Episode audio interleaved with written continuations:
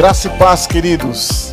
Estamos hoje de uma forma inédita, começando o nosso podcast. É o primeiro podcast aqui da Plenitude, da nossa igreja, na qual eu sou o pastor da igreja, pastor Wagner Zonetti, sou pastor sênior, com muita alegria dessa, dessa querida igreja.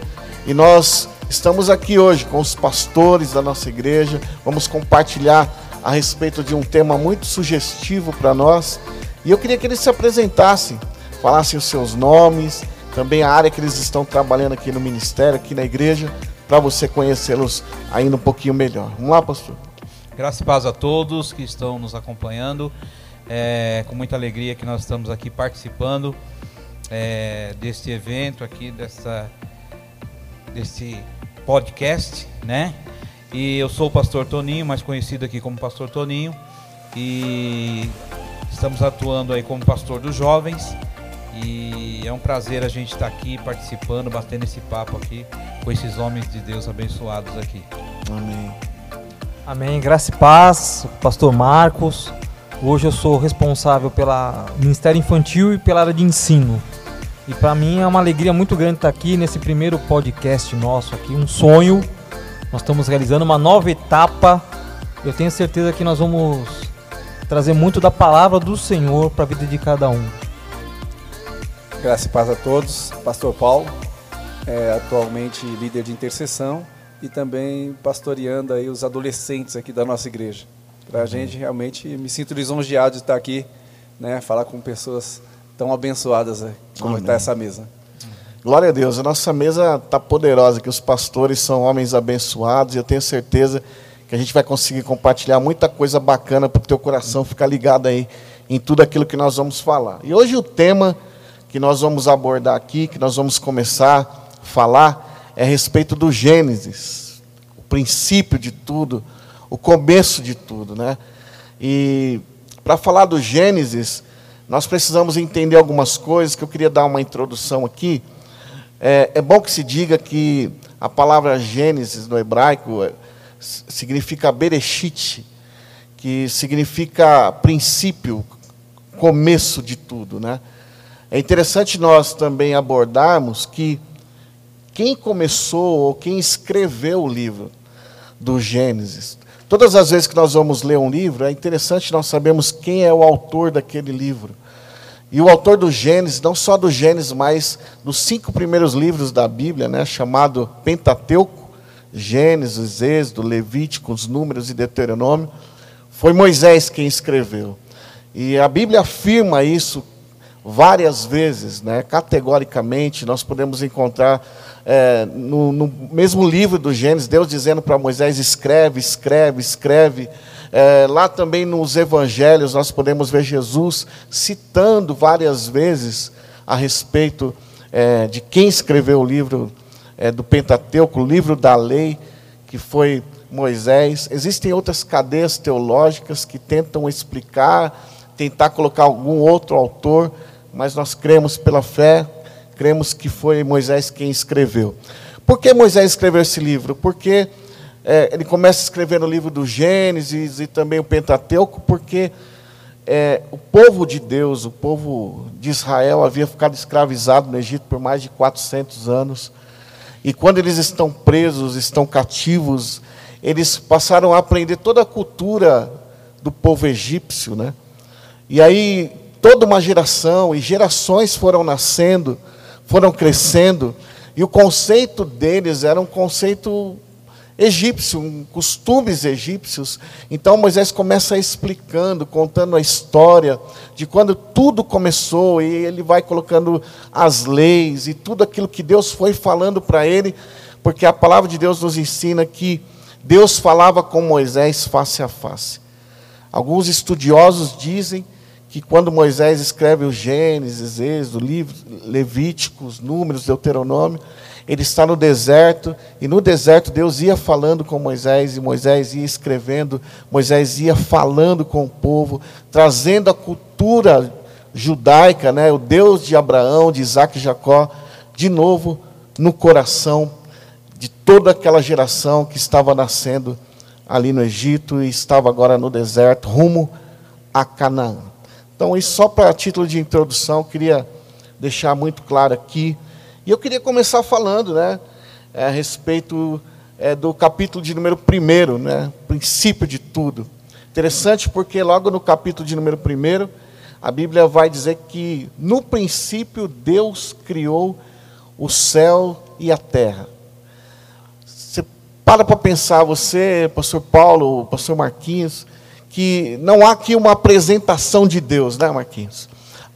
O, o, o autor já vai logo dizendo, no princípio Deus criou, não é isso, Marquinhos? O que, que é você pode mesmo. falar?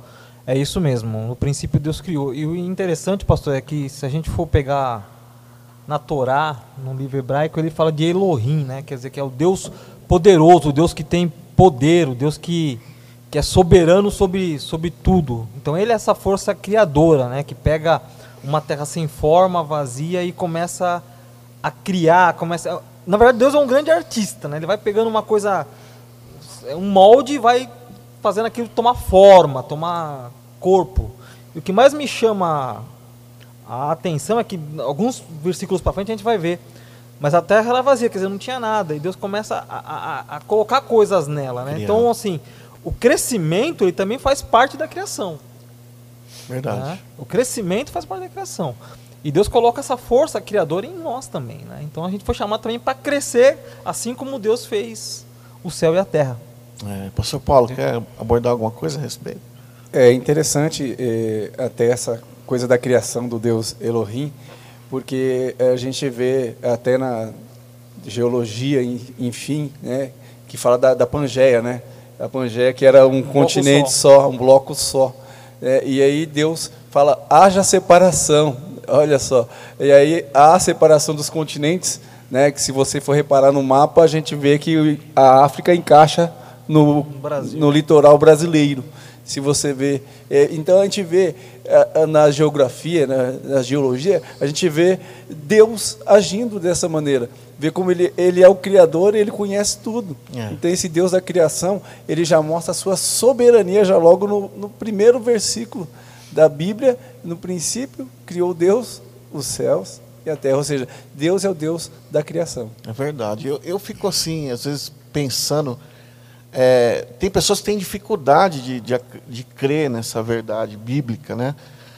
Mas as pessoas acreditam, pastor Paulo, pastor Toninho, é, em Charles Darwin, que, que, que foi aquele cara que é o autor da teoria da evolução. É, ele prefere acreditar que as coisas é, foram melhorando, né? que o homem veio do macaco, enfim, tal, e, eles têm dificuldade de acreditar no na criação, né? É, você é, é, criacionalista, pastor Toninho? Você crê na lei da criação? Sim, com certeza. É, e, em cima até de tudo que já foi falado, é, a gente vê que Deus cria a terra, Deus cria né, os céus e a terra, e depois é, Deus vai é, Deus vai criando, Deus vai pondo vida na terra, né? Deus vai criando é, a água, Deus vai criando a, as árvores, Deus vai criando os animais, Deus vai. Então a gente vê o Deus criador, né? É, é que nem o senhor falou. É, as pessoas muitas vezes têm dificuldade em acreditar, em crer num Deus criador, né? Mas nós nós cremos, né? Num Deus criador que vem e, e começa a, a, a colocar é, vida na terra, né? Deus, Deus vem, ela estava sem forma, vazia. Deus vem e coloca vida até chegar a formar o homem, né? Então Deus vai colocando, Deus vai dando vida àquele negócio que estava sem forma, vazia, aquele negócio que estava é, que não tinha nada. Deus vai colocando vida, né? Então eu, eu creio sim, eu creio que é, a criação, Deus é um Deus criador, Deus é Deus é sensacional porque ele vai criando, né? E a gente vê como Deus é soberano, como Deus é, é maravilhoso naquilo que ele faz, naquilo que ele cria, né? O pastor Marquinho, ele é engenheiro por formação. Eu acho que ele acredita assim também, né? Porque um engenheiro acredita em projeto, né, Marquinhos? Sim. sim. E eu creio que Deus ele tinha um projeto, né, para o mundo, para os homens, para todo mundo. E, e, quando eu já começo lendo aqui o, o, capítulo de número primeiro, eu queria gerar uma polêmica aqui, pastor Marquinhos. Vamos, vamos ver aqui que, como que a gente sai.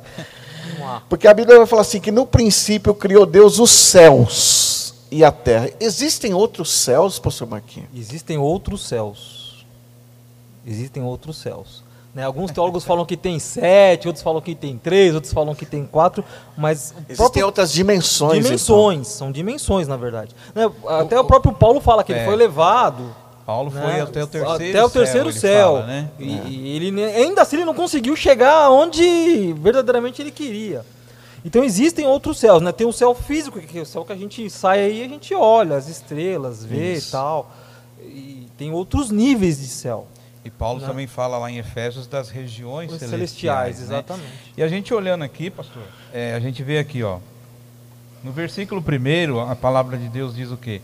No princípio criou Deus os céus e a terra, né? Aí, se você for no capítulo, no versículo O 8 fala da divisão, que ele fala só céu, que é esse céu físico que a gente vê. Que é o Aqui, céu que é o firmamento, disse- né? É o no firmamento, isso. É, e no 9 ele di- e disse Deus: Ajunte-se num solo a água que estão debaixo do céu. Mas tem uma outra tem uma outra parte aqui que ele fala que ele faz uma cobertura e chama isso de céu, quer dizer, ele já tinha criado os céus e a Sim. terra aqui e depois aqui, eu acredito que no quinto no quinto dia ele vai e ele fala assim, agora essa outra parte aqui também se chama de céu. Então a gente realmente vê que É os luminares, né? Os É luminares. o capítulo, é o verso de número 15.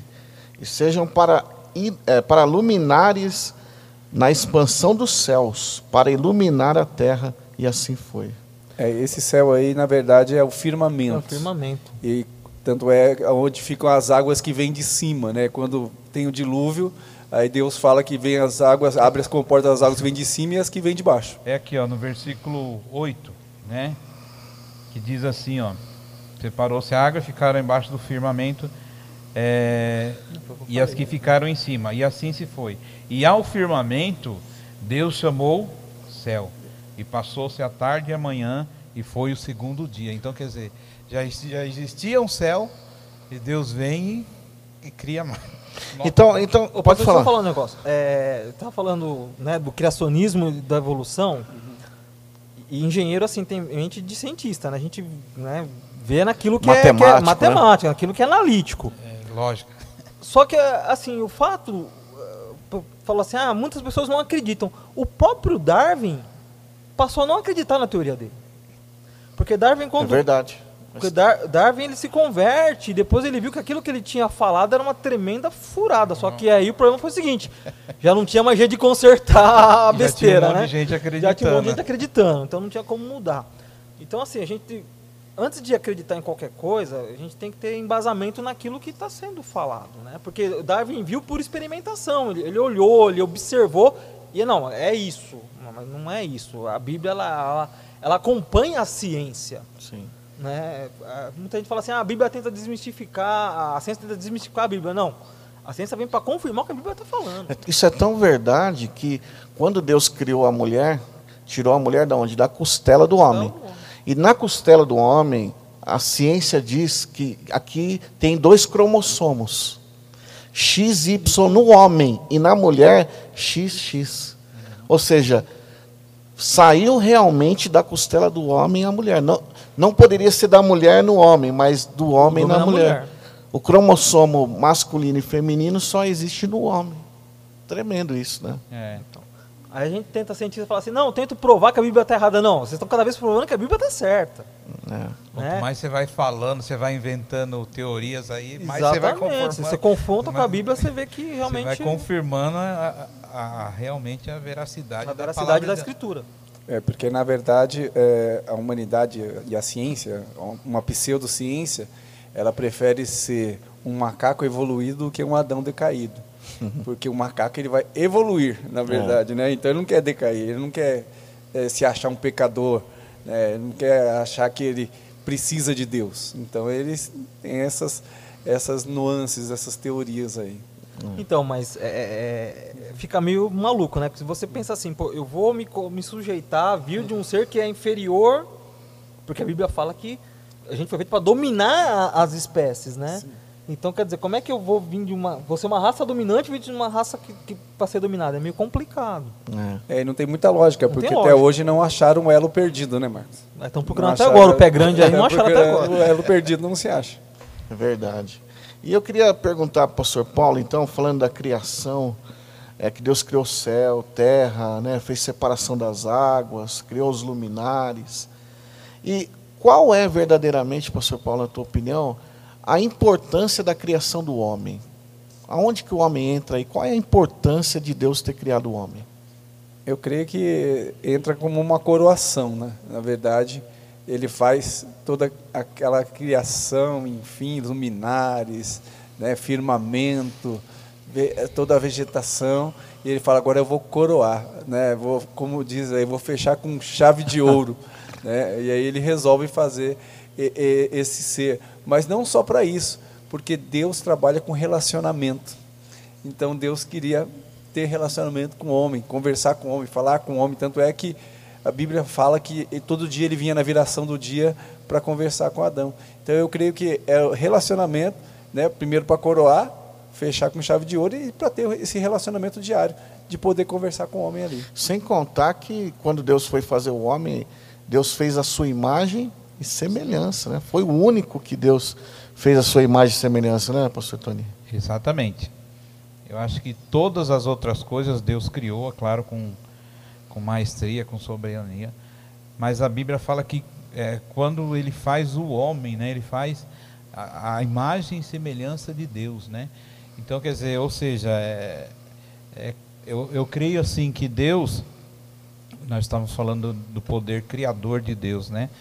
Então, eu, eu creio assim que a intenção de Deus, que a ideia de Deus, era que é, desse domínio, né? E foi real- e exatamente isso que foi que Deus falou para o homem, né?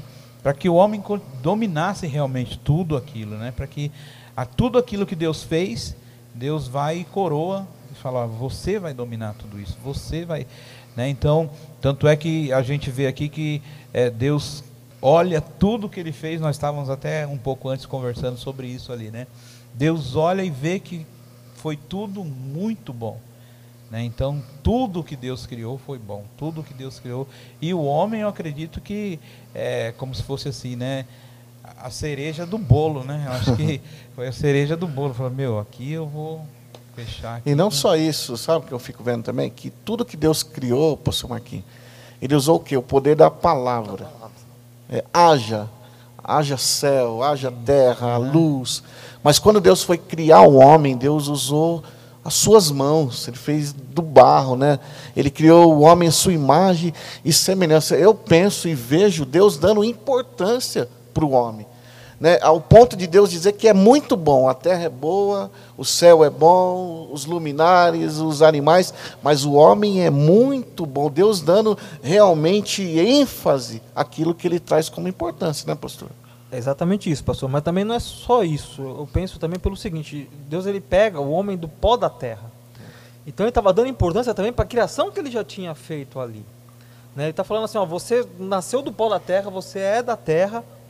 Então eu vou te colocar nesse jardim para você cuidar dele, para você, né? E a gente estava até comentando antes, do- Cultivar, do- né? cultivar, trabalhar, tal.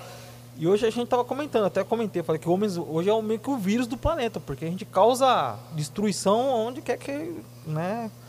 E Deus não, Deus ele faz o homem do pó da terra justamente para dar essa importância na criação que ele está fazendo e no próprio homem, É isso mesmo. para dar força para o próprio homem. Pastor Paulo, quer comentar? Não, é importante, o senhor estava falando de cromossomos, e eu vi uma reportagem no qual é, todo ser humano ele tem um cromossomo, alguns cromossomos que, na verdade, acaba formando as letras do nome de Deus, o tetragrama. É, ou seja, é, é a marca de Deus na vida de todo homem O DNA do homem. é do DNA do homem. Dentro do DNA, né, é, surgem algumas letras que formam, na verdade, o tetragrama.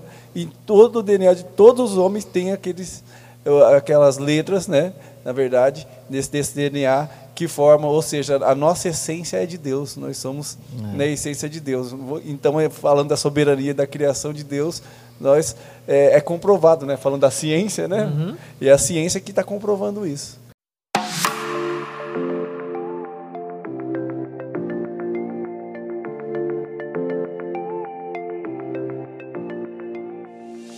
E o mais importante também, ou dentro de toda essa importância, na verdade, é que Deus criou o homem para se relacionar com o homem, né?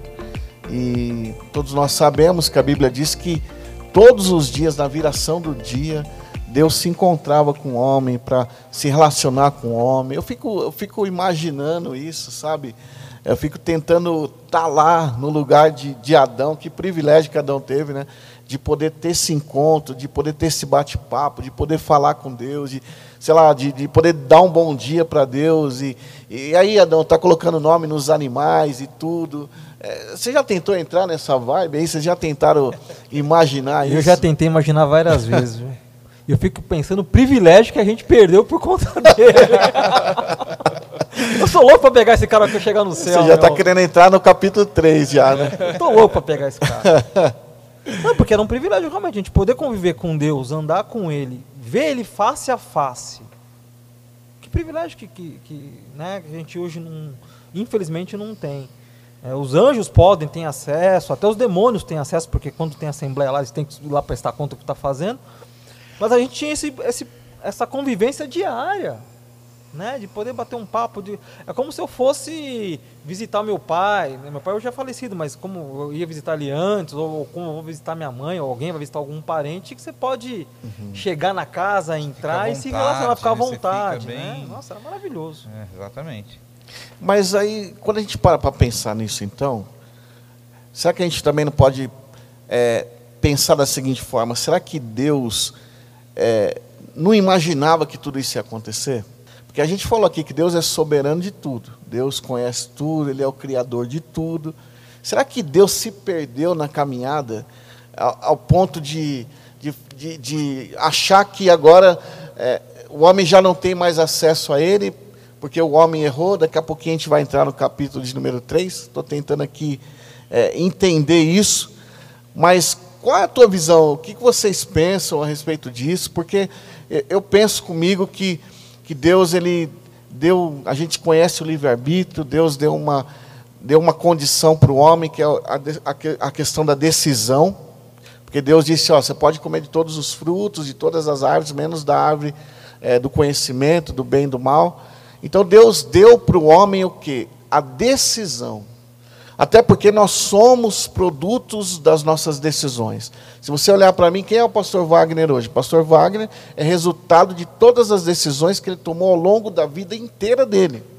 Esse é o pastor. Meus erros, os meus acertos, tudo aquilo que eu fiz, com quem eu casei. Então são decisões que eu tomei ao longo da vida. E Deus respeitou também, pastor Paulo, a decisão do homem, não é isso? Com certeza. E, e, é o que eu acho mais lindo em Deus, é isso, essa liberdade de nós escolhermos. Porque Deus poderia criar, é, nos criar em série. Né? Eu vou criar uma série de robôs aqui, um robô, é. É, vou apertar o botãozinho, vão me adorar, vão me glorificar, vão me exaltar, né? mas não seria da vontade, não seria do, da liberdade de escolha de fazer isso.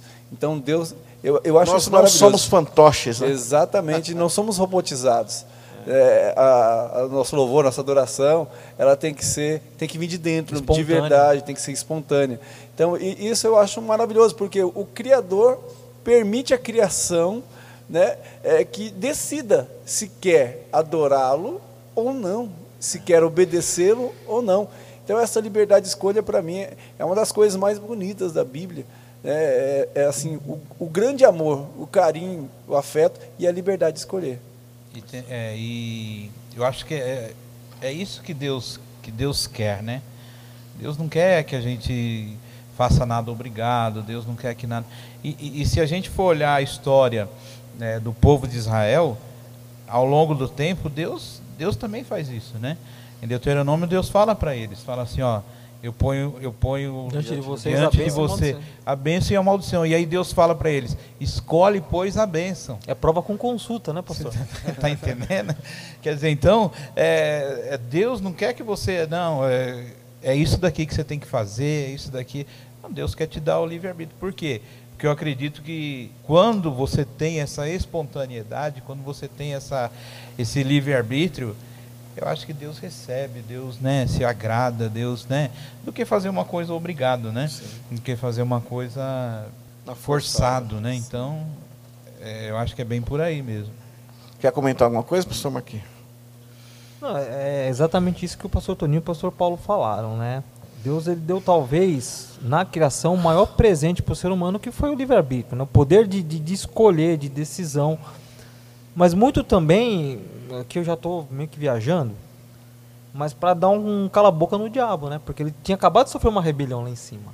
Né? E uma das armas que Satanás usava era falar para os anjos assim: ó, Deus é tirano, ele quer que vocês fiquem adorando ele aqui o tempo inteiro. É Deus que... é isso, vocês não têm né, tentando amealhar. Ele conseguiu fazer uma revolução assim. Então ele falou assim: não, vou fazer uma criação e vou mostrar para ele que ele está errado, porque eu vou dar o poder do homem decidir aqui e não vou interferir. Tanto é que quando o diabo se apresenta lá diante de Deus, no, no capítulo de Jó, de Jó.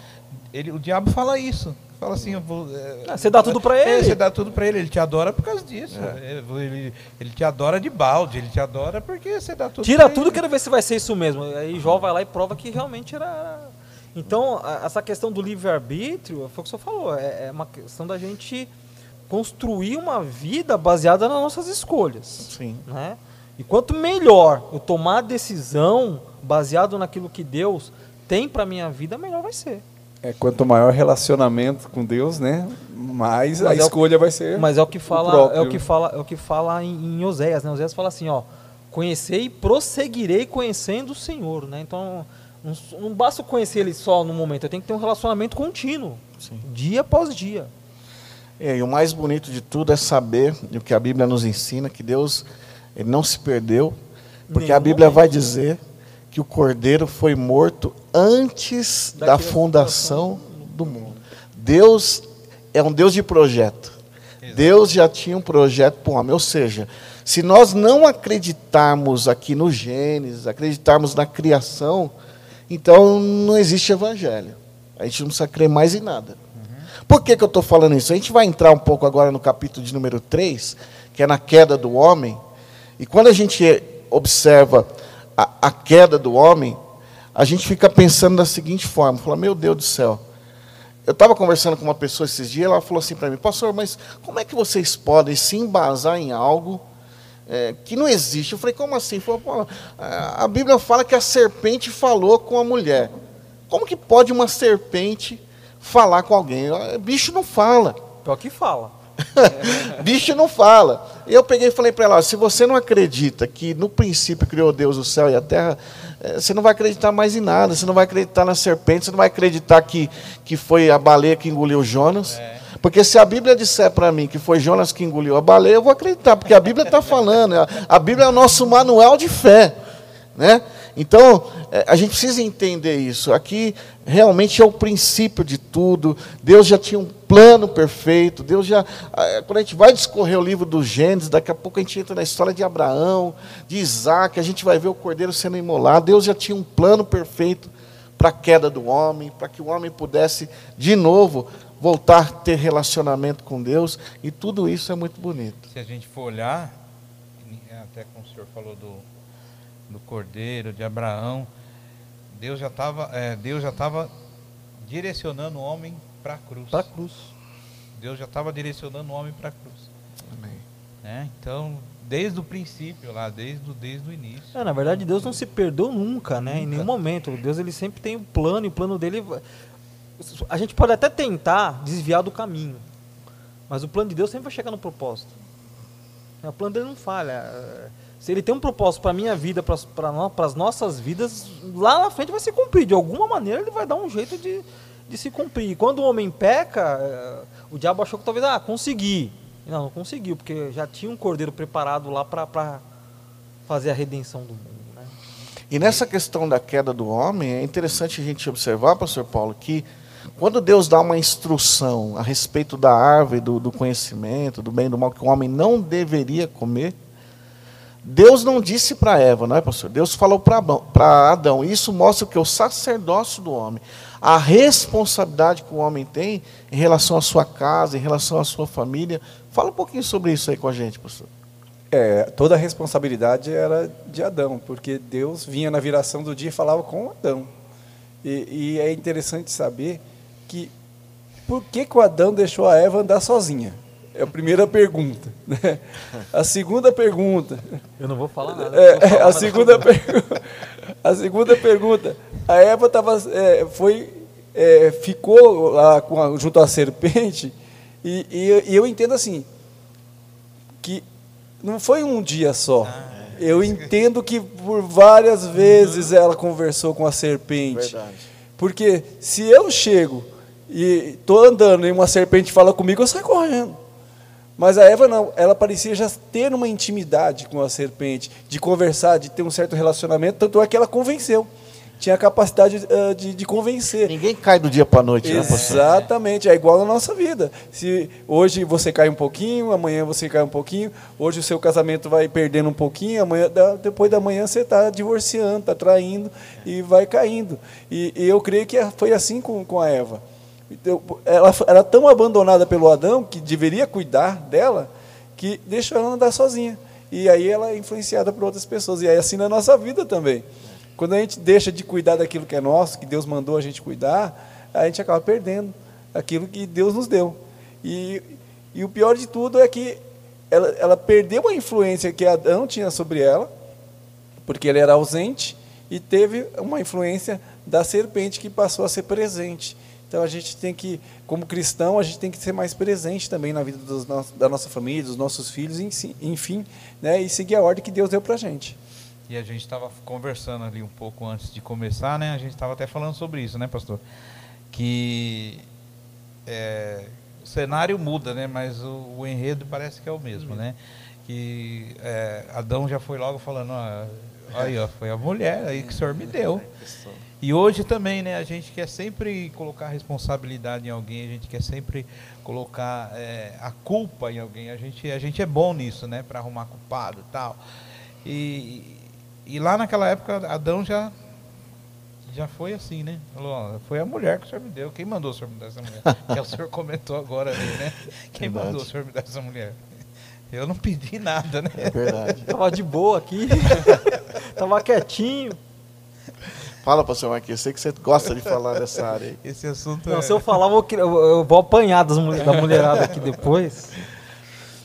Eu tava até brincando, que eu falei que se deixar a mulher cinco minutos solta, desce, desce. Mas o pastor Paulo tava falando, e eu não tinha pensado, mas é verdade. É, é, da questão da, da Eva estar vários dias né, andando com a serpente. Isso mostra que a gente tem que tomar cuidado com quem a gente anda e quem, quem a gente escuta Isso aí. né? Porque tem muito, muito casamento que acaba porque a mulher vai escutar a vizinha, vai escutar não sei quem, vai escutar não sei quem lá, e muitas vezes a pessoa se infiltra e ela deturpa aquilo que, que Deus tem colocado para nós. Foi o que a serpente fez no, no, no- ela deturpou a, a frase, ela colocou um não na frase e mudou todo o sentido daquilo que Deus tinha falado. Né, Se a gente ler lá no versículo 4 do capítulo 3, a, a, a, fala assim, a serpente afirmou, vocês não morrerão coisa nenhuma.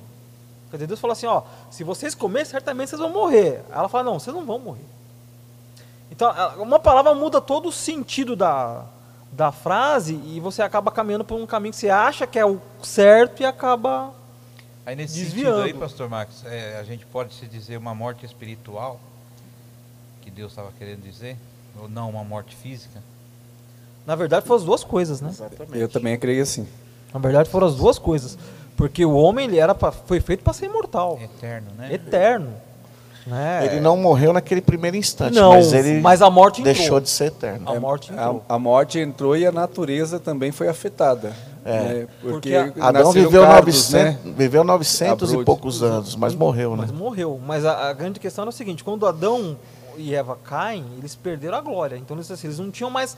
A primeira coisa, a primeira morte acontece aí, porque você perde o, o contato É com isso, Deus. É isso. E a morte espiritual é, é, é- é isso, né? Eu acho que o verdadeiro inferno não é você estar lá queimando. É você estar ausente da presença de Deus. É isso aí. Você vai ver todo mundo lá adorando e você alijado do- de poder estar junto, de poder estar perto. Acho que essa é a pior parte de, de toda a história.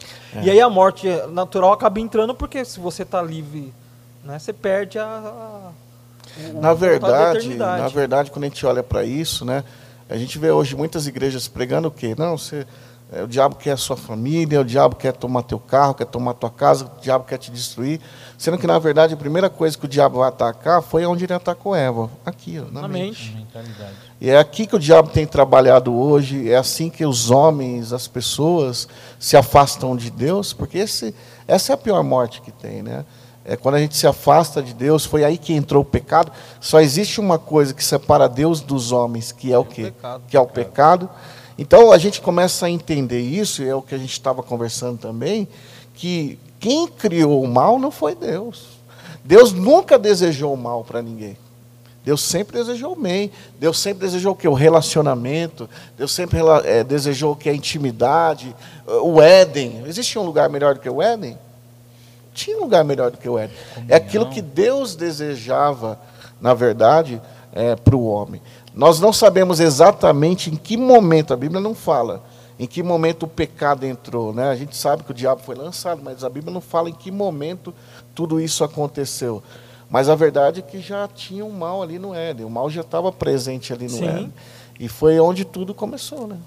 Exatamente. E a gente volta de novo a falar do livre-arbítrio, né? Exatamente. Porque Deus não, não, não colocou um- uma cerca de arame farpado lá em volta da, da árvore e falou, ó, nem chega. Não, Deus não fez isso. Deus só falou. Falou, olha, É. aí é, vai, da- vai do seu livre-arbítrio de chegar lá e. Não, e a gente percebe, pastor Toninho, que aí começou a virar o que? Distorcer todas as coisas. Por exemplo, como o pastor Marquinho falou, Deus disse, olha, dominar, e agora é a planta que está dominando o homem, é a maconha que está dominando o homem. Né? O homem passou a ser dominado pelas coisas. Né?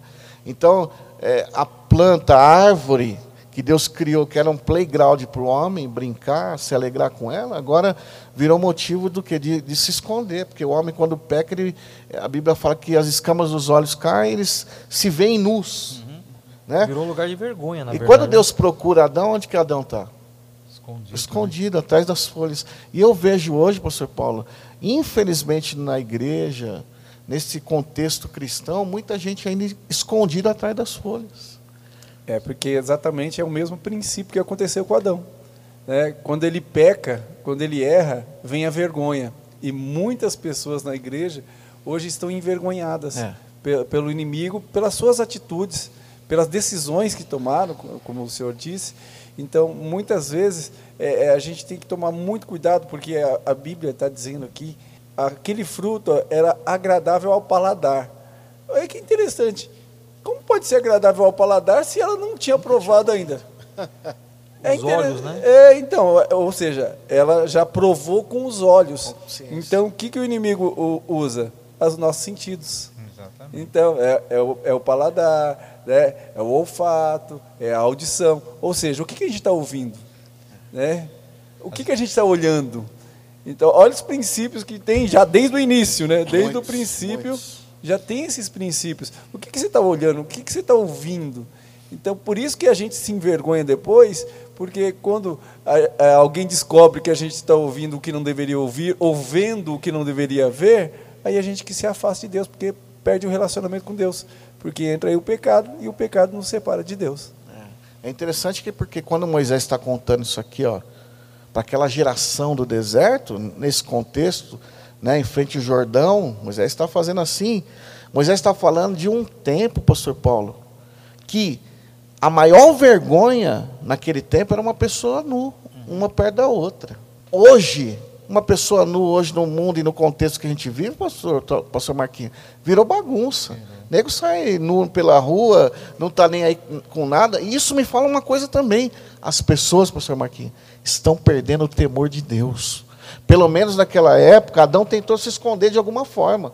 Hoje, as pessoas estão fazendo na rede social, está fazendo, sabe, para os olhos humanos ver o que ela está fazendo. Por quê? Porque já perderam o temor de Deus. E quando a gente perde o temor de Deus, pastor Marquinhos, aí acabou tudo. Não, é a morte espiritual que a gente estava comentando lá. Né? Agora, assim, o, o interessante é que se a gente vai ver, muitas vezes a gente não guarda, nós não guardamos a posição que Deus nos colocou. Detalhe, né? Adão estava lá no Éden, então Deus deu aquilo de presente para ele. Falou: tá aqui, ó, desfruta de tudo, tudo é teu. Né?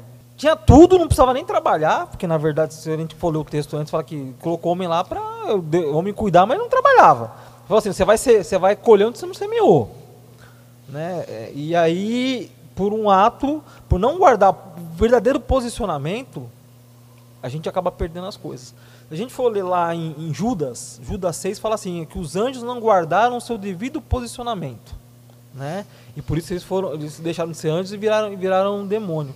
Então muitas vezes a gente assim, a gente perde aquilo que a gente tem porque a gente não guarda a posição. É verdade. A gente não se coloca no lugar, não. Deus me plantou aqui, então é aqui que eu vou dominar, aqui que eu vou crescer, aqui que eu vou prosperar. É, é, é, é nessa toada que eu vou crescer, porque Deus me plantou aqui, colocou nesse lugar. Uhum. E Adão e Eva não, falou assim: não, eu quero ser igual a Deus. A posição dele não era ser igual a Deus, a posição dele era ser Adão. Sim. E a serpente fala assim: ó, se você abrir teu olho, vocês vão ser igual a Deus. É. E aí, eu lembro, tem um, um, um ditado na história, os historiadores falam muito isso, falam assim: ó o povo que não conhece a sua própria história está fadado a repeti-la. O pecado de Adão foi o mesmo pecado de Satanás. Uhum. Exatamente o mesmo. Se a gente pega lá Isaías 7,14, fala ele se né, rebelou, que, né? ele se rebelou e fala assim, ó, eu serei semelhante ao Altíssimo, quer dizer, ele queria ser é. igual. Se ele guarda a posição dele. É. Ele não só se rebelou, mas ele desobedeceu e ele comprometeu a humanidade. A humanidade inteira. Né? Mas antes até da própria obediência, pastor, eu, eu penso um pouquinho diferente assim no sentido do quê? O homem quis ser igual a Deus, né? Então, o primeiro pecado foi querer ser aquilo que ele não era feito para ser. E muitas vezes a gente erra porque a gente quer ser aquilo que a gente, a gente não, não é. sabe o nosso lugar, né? Isso a gente é um quer ser aquilo que a gente não é. Tem gente que muitas vezes para ter um status, para ter um, né, uma condição, ou para ter um like no, no Instagram, no Facebook, aquela vida fantasiosa, o cara compra carro que não pode comprar, vai morar onde não consegue é, pagar e demonstra ser o que não demonstra é, né? aquilo que ele não é. Ele faz aquilo que está fora do alcance dele. Então a gente muitas fazer. vezes se, né, o ser humano se dá mal por conta disso. Ele quer ser aquilo que não foi feito para ser, né? E quando Deus fala assim, não, eu quero que você seja feliz naquilo que eu te coloquei, na onde eu te plantei, né? Pode ser a coisa mais simples do mundo, mas é aqui que você vai ser feliz. E a gente fala, não, eu quero uma vida hum. diferente hum. e tal. E a gente acaba errando por isso. Esse foi o primeiro ponto. E o segundo é ingratidão, porque quando Deus nos coloca num lugar e a gente não. É, você tem tudo à disposição. Tem tudo à disposição, estava tudo ali. E você perde aquilo, você fala assim: não, eu não quero o que você está me dando, não presta. Foi o que Esaú fez quando vendeu a primogenitura, né? Pelo um prato de lentilha. Pelo um prato né? de lentilha. Não, e os, e os anjos queriam tomar o nosso lugar, né? Você pode ver que o anjo é um ser angelical, né? Mas Celestial. olha que tremendo, o anjo não se multiplica, o anjo não pode né, multiplicar anjo, uhum. mas o ser humano pode. Olha como que Deus faz, né? Nós podemos gerar, olha o dom que Deus nos deu. Porque é o poder criador de Deus. É, é o poder criador que ele colocou no homem quando ele cria, ele coloca lá só para o espírito de vida e fala, assim, eu estou colocando meu potencial em você, vai lá e faz. Acho que os anjos olham lá de cima e falam, eu não estou entendendo eu nada. Também, eu cara é, e, é, e é interessante porque, na verdade, quando foi dado o livre-arbítrio para o homem, foi tirado dos anjos. Porque até então, quando o, o diabo estava lá, ele se rebelou, né, trouxe, escolha, trouxe né? um terço, exatamente, tinha escolha. Hoje não, hoje os anjos eles fazem tudo aquilo que Deus manda. Hoje eles têm as suas missões. Então eles não, se multiplicam e também é, não têm mais vontade própria. É, então hoje eles só obedecem. O Salmo diz que, que obedecem aqueles que hão de servir a Deus. Ó, que somos uma herdar a vida eterna, somos nós.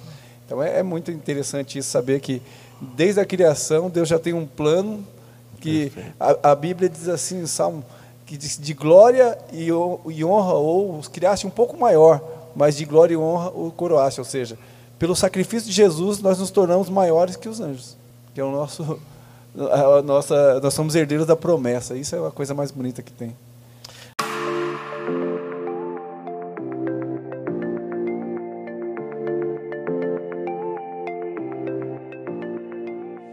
É, e agora, por conta da decisão mal tomada do homem, por conta do pecado, né, por terem desobedecido a Deus, vem a consequência, né? Ou seja, para cada atitude que tomamos de uma forma errada, existe uma consequência. Né? E por conta do pecado, a Bíblia deixa muito clara que o homem foi expulso do jardim. Né? E tanto é verdade que Deus coloca dois anjos, dois querubins na porta com uma espada. O texto diz ainda que coloca uma espada flamejante. Ou seja, para o homem não voltar mais.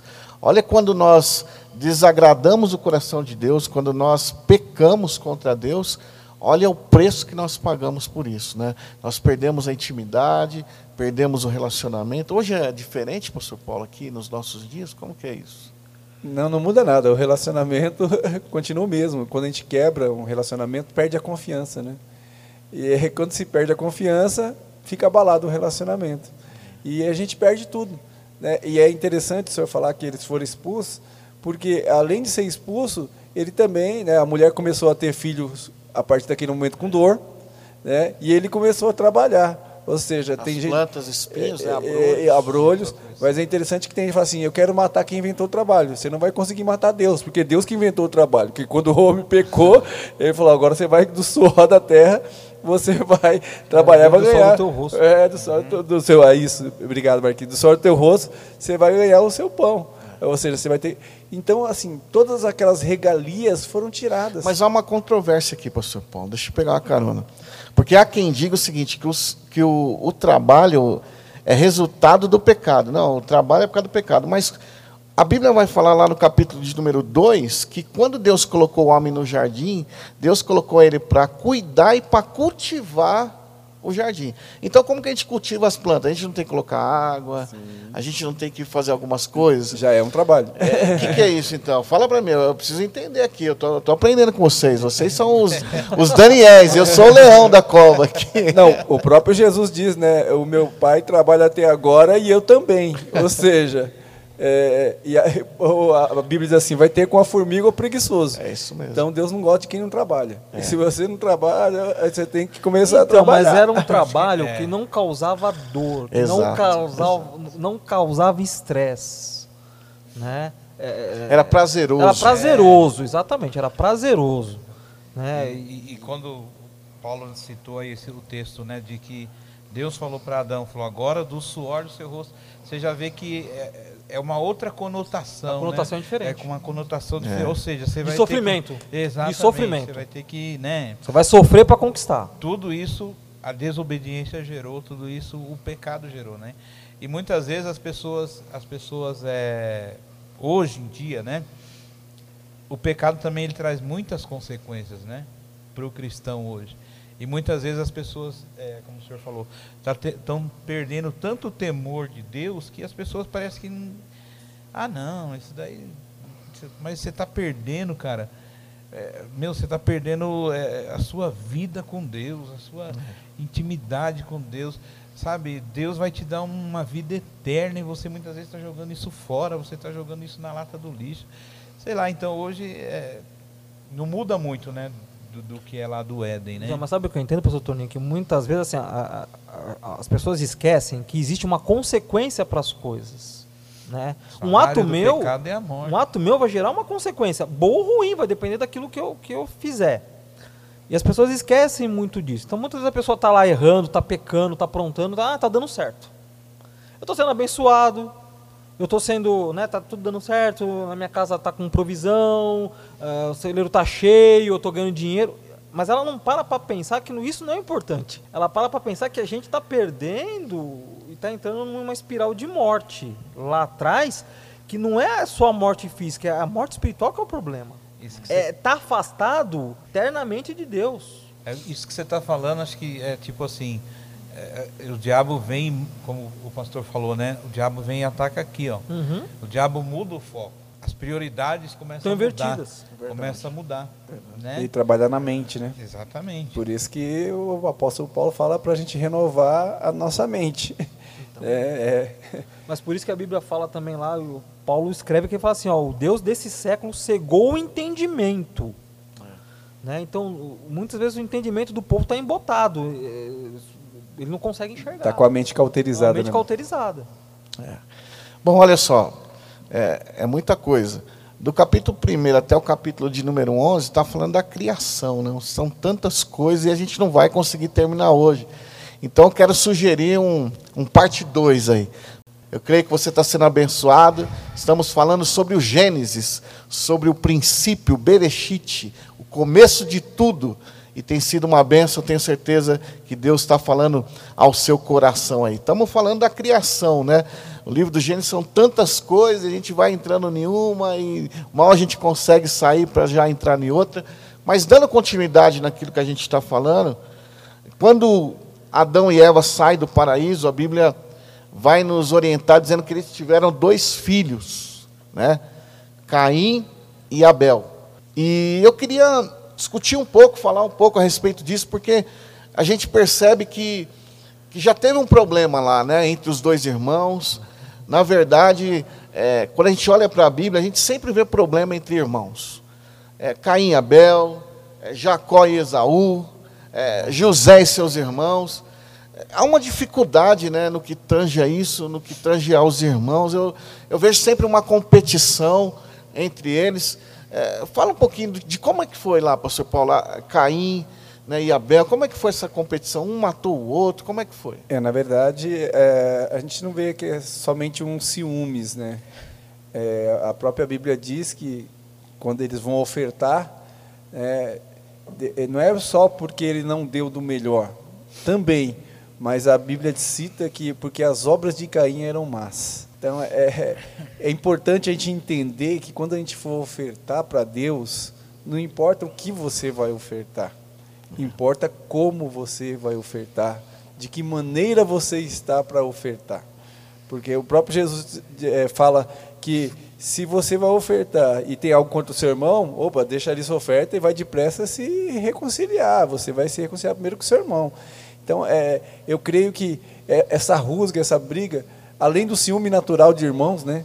Porque o senhor citou várias, vários personagens aí, e também tem o Senhor Jesus, que os seus irmãos também não gostavam dele. Né? Então, tantos né, que os irmãos não gostavam. Então, eu creio que é, há um ciúme natural, né, é, há uma disputa, né, normalmente, pela atenção dos pais. E é, e é importante os pais ficarem atentos. É verdade. Ficarem atentos para fazer o, o, ali o meio-campo, né? Porque, Acho que essa é a grande lição que a gente aprende também. Né? Exatamente, porque você não, não pode, é, né? exato, dar uma preferência para um e excluir o outro. E esse é importante. Muitas vezes, ah, no, nos dias atuais, as pessoas estão sem tempo para sua família, para suas famílias, para os seus filhos. Então já fica é, uma lição, que muitas vezes é, eles querem disputar o, o, tempo, o pouco tempo que se tem juntos, eles querem disputar. E aí começa um brigar com o outro, querer aparecer mais do que o outro. Então eu creio que, além de tudo isso, né, no, naquele momento de oferta, de ofertar para Deus, é, as obras, de que maneira a gente está ofertando, de que maneira a gente está fazendo. Qual é a disposição do coração, né? Exatamente. Como você está indo ofertar, né? Tanto é que o, o sumo sacerdote tinha que lavar as mãos, tinha que se lavar, tinha uma todo tinha um, um protocolo, um, né? protocolo, um ritual, um ritual sabe? Ele entrava com, com sinos é, na sua roupa, porque se ele entrasse lá em pecado, é, ele parasse puxava pela corda. É, se o sino parasse de, de, de, de bater, né, de parasse de ouvir aquele sino, ele tinha, escutasse um barulho ah, muito alto lá já, ah, já, ele já sabia que o sacerdote estava, é, o sumo sacerdote estava em pecado. Então é importante a gente saber como a gente vai ofertar. E não estou falando só de dinheiro. Como a gente está se ofertando para Deus? De que maneira a gente está se ofertando? Quais são as nossas obras? É. Porque a Bíblia diz que a gente conhece a árvore pelos frutos. Então uhum. a gente uhum. tem que começar a entender isso. E, pastor, desculpa, pode falar. Assim, em cima disso que o pastor Paulo falou, que a gente, é, Deus dá uma lição, né, nesse nesse texto, né? é, o pastor Paulo falou de que a gente não pode dar preferência, né? A gente tem que ir para um filho ou para outro e tal. E aqui nesse texto Deus Deus dá uma lição para a gente, né? Para a gente prestar atenção que olha o que diz o texto aqui, né? No versículo 5 diz assim: Mas não aceitou Caim a sua oferta. Por isso Caim se enfureceu e o seu rosto se transtornou.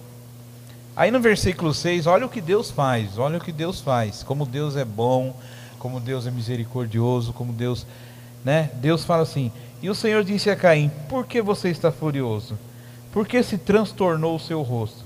Olha o que ele fala: "Se você fizer o bem, você também não será aceito?" Quer dizer, Deus está ensinando, Deus está ensinando. Só que aí a gente vai ver aqui no, no outro versículo que, que Caim foi para o lado errado, né? De, Caim continuou enfurecido e Deus ainda falou para ele: ó, mas se você não fizer, saiba que o pecado está aí, a ameaça está aí na sua porta. Bate é na você sua que, porta. É você que vai dominar.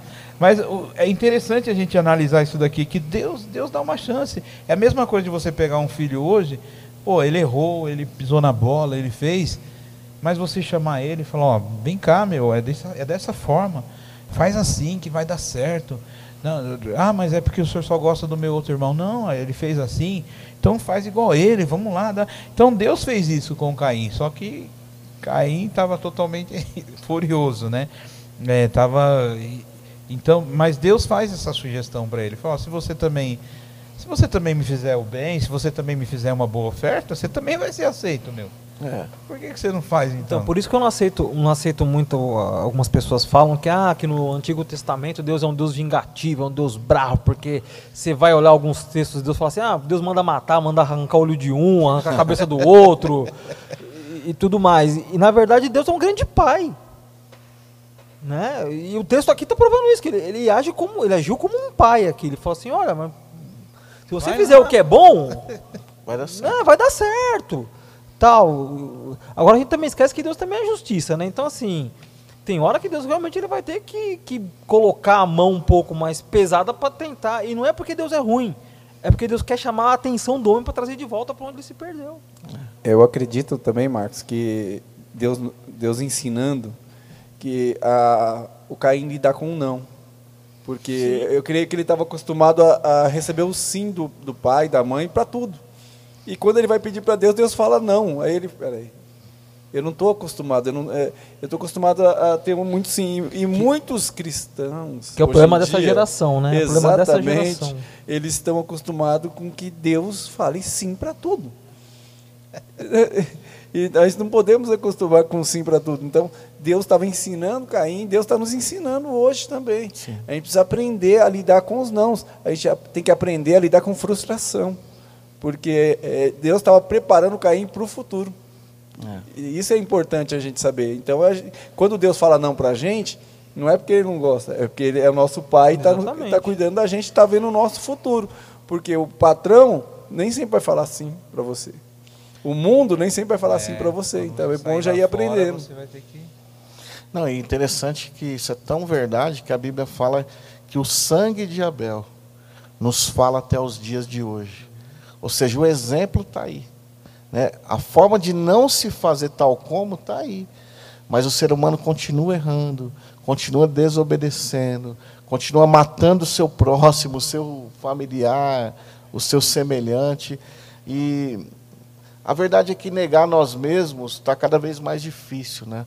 Nós fazemos aquilo que tem que ser feito. E aqui é o interessante e o grande cerne de tudo. Nós sabemos o que tem que ser feito, mas nós não fazemos. Por que não fazemos? Por causa do nosso orgulho, por causa da nossa vaidade. A gente esquece de quem nós somos, esquece do- da forma que Deus nos chamou. Né? Sabe como fazer, mas não fazemos. A gente vive eh, de uma forma totalmente errada, porque a gente prega uma coisa e muitas vezes a gente vai viver outras coisas. E isso é nos pormenores da vida, não é tirar a vida de alguém, dar um tiro ou matar alguém, não. É nas pequenas coisas que a gente acaba fazendo. Mas né, sabe o que eu vejo também, pastor? É, é- e eu, o texto fala isso, né?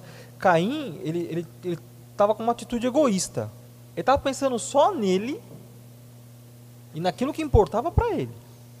Né? Em nenhum momento ele parou para pensar. Deus falou assim: ó, você está agindo errado, você está fazendo. Porque a oferta ela foi recusada não porque ele foi lá e não deu do- da primícia do fruto. Deus não quis a oferta porque ele estava fazendo coisa errada, estava agindo mal. Então ele fala assim: ó, você agiu mal. Né? Então, assim, e ele fica muitas vezes preocupado só com o egoísmo dele, com as coisas que estão ao redor dele. E eu vejo que hoje acontece muito isso, né? As pessoas hoje elas estão muito preocupadas com aquilo que está ao redor delas, o que vai importar para elas. Eh, Não se preocupa, ah, mas será que a minha atitude vai afetar alguém? Será que a minha atitude vai né, fazer com que alguém desvie ou até abnegue da fé em algum momento? Né? Como é que será que está a minha relação com os outros, com o próximo, né? E será o que eu tenho Paulo fala isso lá em Coríntios, né? Se, se você for escandalizar o seu irmão, não faz, mano. É. Mas hoje as pessoas não estão Eu não quero nem saber. Eu vou postar, se eu sair pelado lá, vou escandalizar o cara, eu quero nem saber. Vou fazer, acabou. Eu Eu tava vendo uma reportagem quarta-feira, escutei e depois eu fui buscar na internet, é verdade. Aqui em São Paulo já tem 12 academias, tem uma rede de academias que abriu pro pessoal malhar nu. Meu Deus. Abriu 12, não foi assim. Abriu 12 porque não tá tendo espaço. Mas o senhor foi ver por quê, assim? Senhor tá... Não, eu tava escutando, eu tava escutando no rádio e, e- e o cara falou, eu não acreditei. Eu falei, não, tem que tirar a prova dos você, nove. Marquinhos, é cabra macho. Tem que tirar a prova dos nove. Aí eu fui, e realmente é verdade. Uma rede que abriu coisa de dois meses aqui em São Paulo e já tá com 12, Já abriu 12. 12 filiados. Quer dizer, o pessoal perdeu totalmente a noção das coisas, né? Gente, eu só queria fazer uma correção minha. Não é o sangue de, Abe- de Caim que fala, é o sangue É de Abel. oferta. É o sangue de Abel. Hebreus 12, 24. Tá bom? Só para deixar registrado aí. fala.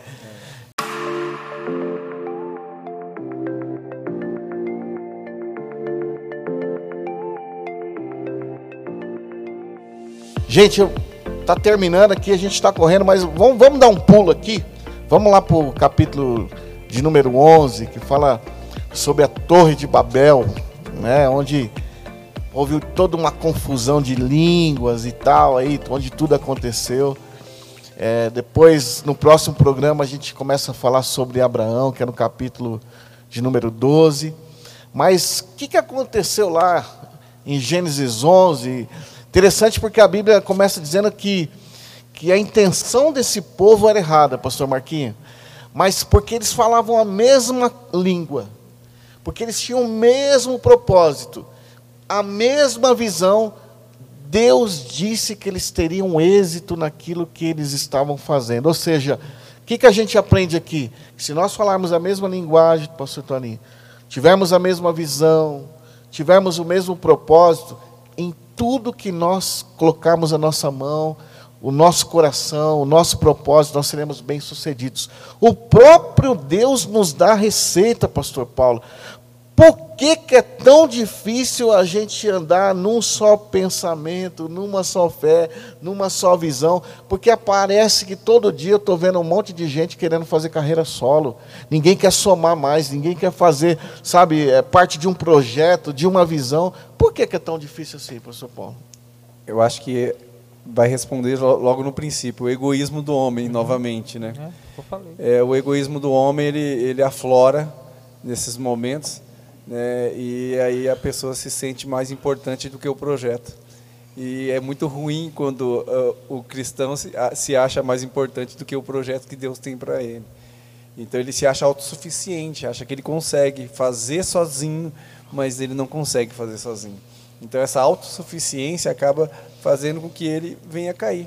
Então é importante a gente ter unidade de propósito. Para ter unidade, quer dizer que não é um só. Para ser único, tem que juntar. Né? E vai juntar, assim como Jesus falou, né? Pai, eu, assim como eu sou um com o Senhor, faz eles um conosco. Você vai ser um só. Então, é, é a receita está aqui no Gênesis 11 e o Jesus repete ela novamente. Então, é, quando o homem tira o seu egoísmo, tira o seu ego e coloca de Deus, que ele deixa de ser o, o comandante e passa a ser o servo, aí as coisas começam a acontecer de maneira natural. E assim, ó, Deus está falando aí que o objetivo deles era errado. Eles queriam chegar perto de Deus, né? A ideia deles é querer ser igual a Deus. É o e mesmo tal. princípio que aconteceu com. como Eu falei, a O história, a história ela se, Se repete, repete. Ela se repete. Agora- a gente não conhece a história, ela vai se repetindo sempre. Agora, olha o que Deus fala, porque o texto vai falar que, que eles teriam êxito. Então, qual que é o segredo e a receita que Deus nos dá para o fracasso? Deus falou assim: vamos gerar confusão aqui. Então, a confusão é o segredo de qualquer projeto frustrado, de qualquer empresa frustrada, de qualquer igreja frustrada. A união vai trazer o êxito. Exatamente. Trazer... Uma empresa, para ser bem sucedida, você tem que colocar a camisa da empresa. Uma igreja, para ser bem sucedida, você tem que colocar a camisa da igreja. E qual é o segredo de não dar certo? É quando eu não coloco a camisa, quando eu não jogo no mesmo time, quando eu não falo a mesma língua. Então a confusão era eminente. Deus falou: vamos. Deus falou: vou levantar do trono e vou lá, vou confundir eles. O próprio Deus faz isso. Então, É diferente hoje, pastor Marquinhos, essa confusão, esse inferno que às vezes a igreja começa a viver, um não se entende com o outro e, e um não fala com o outro, um quer brigar com o outro. Qual que é a tua visão a respeito disso? Não, muito pelo contrário. Hoje o que mais acontece é isso, né? Parece que a gente vive na, dentro da própria Babilônia, muitas vezes. Né? Dentro da própria Babel, um lugar de confusão. Basta ver nos lares. Tem marido que não conversa, não consegue ter a mesma linguagem com a esposa, e aí fica complicado.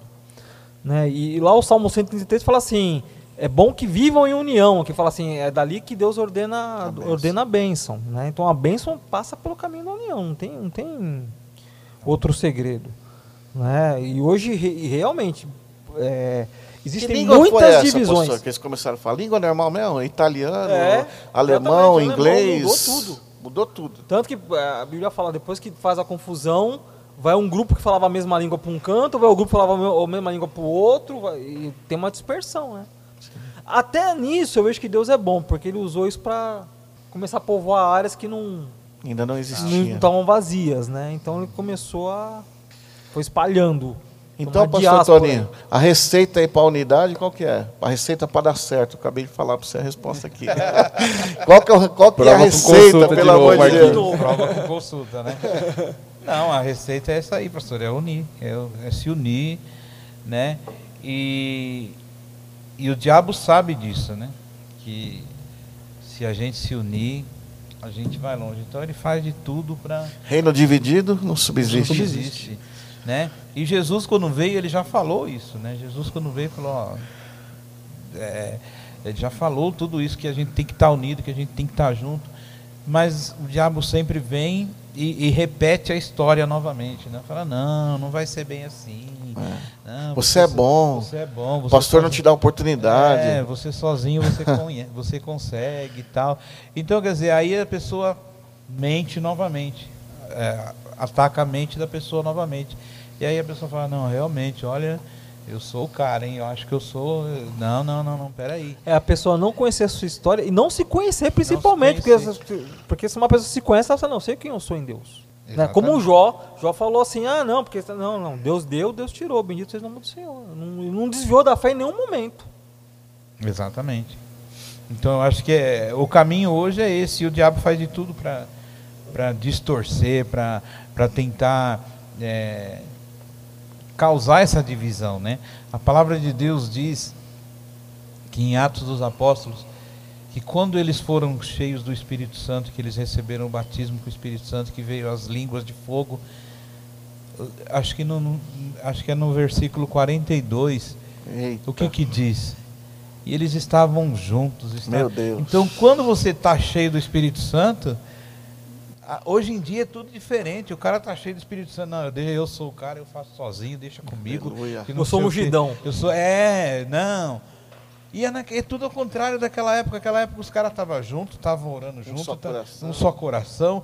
E tudo tem outra comum. coisa, tinha tudo em comum e tem outra coisa, que às vezes as pessoas esquecem, né? Lá a Bíblia diz assim, que eles estavam cheios do Espírito, né? Eles perseveravam na doutrina, na doutrina dos apóstolos. Sabe o que é isso? É você, você perseverar debaixo da, da, da da autoridade que você dá na doutrina. Do... É a mesma coisa que você chegar e falar, meu, não estou entendendo, mas eu estou aqui e eu vou continuar firme e eu sou meio cabeção, não estou entendendo, mas tenha paciência comigo que eu vou aqui, eu vou, Vai sabe? É você perseverar na doutrina dos apóstolos. E aí interessante que a bênção de Deus vinha porque era um momento de perseguição, porque a igreja foi o momento que a igreja mais foi perseguida e era o momento que ele mais crescia, porque porque Deus como estava em unidade, a bênção era maior do que toda a aprovação que eles passavam. Né? Todo o problema que eles poderiam, poderiam ter. E, e o texto ainda fala lá em Atos o seguinte, que nenhum tinha falta de nada. Quer dizer, então Deus provia junto, né? de todas as maneiras, né? Ele dava o crescimento e, e da mesma forma cuidava da vida Meu, física do povo. Tremendo. Eu quase falei em línguas aqui quando o pastor Tony falou. Porque, na verdade, eu acredito nisso, na unidade. E ali em Atos 2, quando eles falam em línguas, ou seja, voltou novamente, é, agora é foi restaurado aquilo que eles haviam perdido em Gênesis capítulo de número 11. Porque agora eles estão falando a língua dos anjos, sabe? Deus restaura aquilo que Deus fez, dispersou. Agora não falam mais a mesma língua um do outro, agora eles estão de novo sendo restaurados em unidade, falando a mesma coisa, porque, porque agora vai dar tudo certo, porque estão fazendo o que é certo. Então isso é tremendo e, a gente precisa trazer isso para a nossa igreja, para os nossos dias. É, você que está nos assistindo, nos vendo, é um casamento abençoado, precisa de unidade. Uma família tem que ser unida. É, uma igreja, para dar certo, tem que estar tá unida. Um ministério, para dar certo, tem que falar a mesma língua. Não dá para você estar tá numa igreja e estar tá pensando em outras coisas. Tem que estar ali, como o pastor Toninho falou, debaixo de submissão, debaixo de autoridade, entendendo aquilo que Deus está falando, porque muitas vezes Deus vai falar aquilo que você não quer ouvir. Ora, meu pai falou tantas coisas para mim que eu não queria ouvir, mas meu pai queria o meu bem. E a gente precisa ter esse coração um coração inclinado, um coração que se submete, um coração que, que pede perdão, que pede desculpa, que, que realmente quer fazer a vontade de Deus. E, é assim, né, pastor? E hoje as pessoas estão cheias do, supostamente estão cheias do Espírito Santo, estão espirituais. A primeira coisa que a pessoa fala é o que, que é? Não, eu não tenho igreja. o meu pastor é Jesus. Onde você tirou isso, meu? Vai lá para Atos que você vai ver caras estão cheios do espírito, é o que acontece. Então, porque muitas vezes o projeto humano ele é muito maior do que o plano de Deus. Só que eh, tem um detalhe no texto aqui de, de Babel que fala que quando atrapalhou e Deus espalhou, a construção parou. Parou. E, então, quer dizer, a gente pode ter o, o, o, o projeto humano que for. Se eu não tomar cuidado e, e não tiver alinhado em unidade, o meu projeto vai parar. É isso. É, se não for glorificar a Deus. Se não for para glorificar a Deus, vai parar. Vai parar, Tudo, não prospera. Né, tem que ser para glorificar a Deus, né? Gente, estamos terminando. Falta três minutos aqui e eu queria é, deixar vocês dar as considerações finais. A gente vai continuar podcast parte 2, tá bom? Ainda no Gênesis, na criação, Manda no início pergunta. de tudo. Você pode mandar pergunta aí na nossa rede social. É, a gente vai responder aqui vai estar compartilhando com você. Quem sabe é, futuros podcasts serão ao vivo para você entrar, para você também é, interagir com a gente, é o desejo do nosso coração. Então, pastor Toninho, suas considerações finais para a gente terminar e voltar, quem sabe, num próximo programa. Amém. Foi muito bom esse tempo, tempo juntos aqui, aprendendo, né? Essa galera aqui muito boa. E a gente quer deixar esse convite para você. Siga a gente aí, é, esteja atento aí às nossas programações e passa essa, esse podcast aí, passa para os seus amigos, para os seus é, familiares, enfim. É, faça essa divulgação aí e é um prazer a gente estar tá aqui, é um prazer a gente estar tá junto e estar tá com esse momento aqui com pessoas assim tão abençoadas e poder falar da palavra, né? Falar da palavra é maravilhoso. A gente a gente viaja, a gente vai aqui, se deixar a gente fica aqui até amanhã. Mas fica esperto aí que vai ter o dois e a gente vai estar junto novamente, se Deus quiser, em nome de Jesus. Amém, pastor Marquinhos, vamos lá, nosso cabeção. Amém. Não, gostaria de agradecer, né? É foi um tempo precioso assim. E eu gosto de falar de palavra. Eu também ficaria, pastor Toninho, até amanhã, depois. Eu, eu amo, né? Palavra é uma das coisas que eu, que eu sou apaixonado. Mas pedir para você que está nos assistindo aí, colocar, mandar pergunta no próximo podcast, né? A gente, próximos temas, né, Os próximos temas. Pode perguntar aquilo que você tem dúvida e a gente vai aprender aqui da maneira correta, a maneira da palavra de Deus. Não tem nada melhor palavra. do que a palavra. Né? Como a Bíblia fala, lâmpada para meus pés. Né? A palavra tem que ser lâmpada para nós, para iluminar o nosso caminho, para a gente conseguir dar passos firmes. Então, assim, foi um maravilhoso o tempo, gostei demais. Né? Pena que foi pouco, né, pastor Toninho? Achei que foi pouco. É. Tem muita coisa para falar. A gente pulou cinco capítulos aqui para poder, chegar. Mas manda, manda sua pergunta, sua dúvida, a gente vai ter o maior prazer aqui de estar tá respondendo.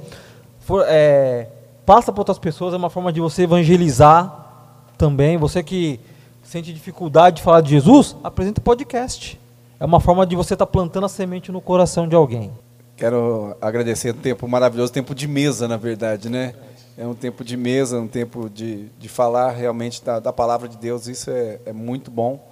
Então, pedir para você que está ouvindo, você que está nos assistindo também, é, compartilha, compartilha aí nas suas redes sociais, divulga, né? Porque eu tenho certeza aí que é, na verdade você vai se tornar um missionário. É, você vai, você sem sair da sua casa vai se tornar um missionário aí, levando aí a palavra de Deus sem sair de casa. Que Deus abençoe. É, para mim foi um privilégio estar aqui falando de Jesus. Amém. Bom, quero agradecer essa mesa maravilhosa, pastores maravilhosos. Deus me deu uma equipe top. E a gente está aqui. Estamos aqui na cidade de Osasco, Igreja Evangélica Plenitude. Fazer um convite para você nos conhecer, conhecer as nossas redes sociais, Instagram, é, Facebook. Você pode entrar lá, vai estar conhecendo um pouquinho mais de nós. Os nossos cultos aos domingos, às 18h30 horas e quarta-feira, às 20 horas. Vem para cá, vai ser um privilégio receber vocês. Tá bom? Deus abençoe. Até o próximo, parte 2, Gênesis, parte 2. Deus te abençoe, em nome de Jesus.